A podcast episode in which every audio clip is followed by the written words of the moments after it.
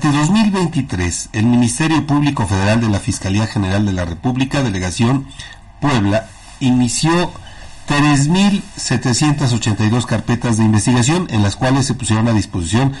a 739 personas, se vincularon a proceso a 1038 y 699 expedientes, de los cuales 501 corresponden a delitos previstos en la Ley de Armas de Fuego,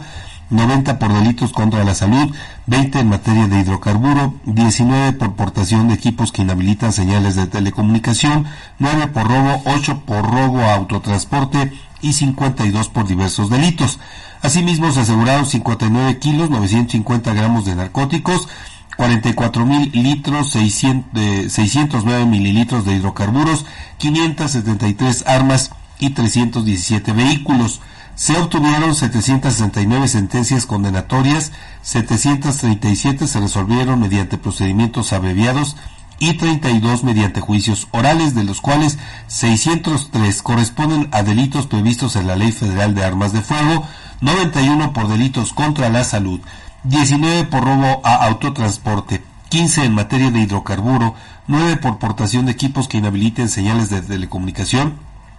y 32 por diversos delitos. Entre estas destacan una sentencia de 94 años y 9 meses de prisión contra una persona por el delito de homicidio, dos sentencias de 60 años por delito de robo autotransporte contra dos personas, tres sentencias de 57 contra 57 años contra tres personas y a una más de 56 de prisión eh, por el mismo delito. Además, se sentenció a una persona a 56 años de prisión y a otra a 54 años de cárcel por portación de arma de uso exclusivo de las Fuerzas Armadas, mientras que una persona fue sentenciada a 20 años de prisión por el delito de sustracción de hidrocarburos.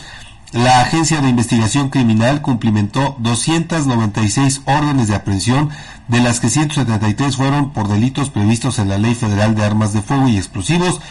29 por robo de hidrocarburo, 28 por delitos contra la salud, 12 por el delito de robo, 5 por robo de partes o equipo ferroviario y 49 por diversos delitos. Asimismo, cumplimentó 17 órdenes de cateo, de las que 8 corresponden al delito de robo con hidrocarburo, 3 por tráfico de personas, 3 por delitos contra la salud, 2 por violación a la Ley Federal de Protección a la Propiedad Industrial y una por un delito contra la biodiversidad.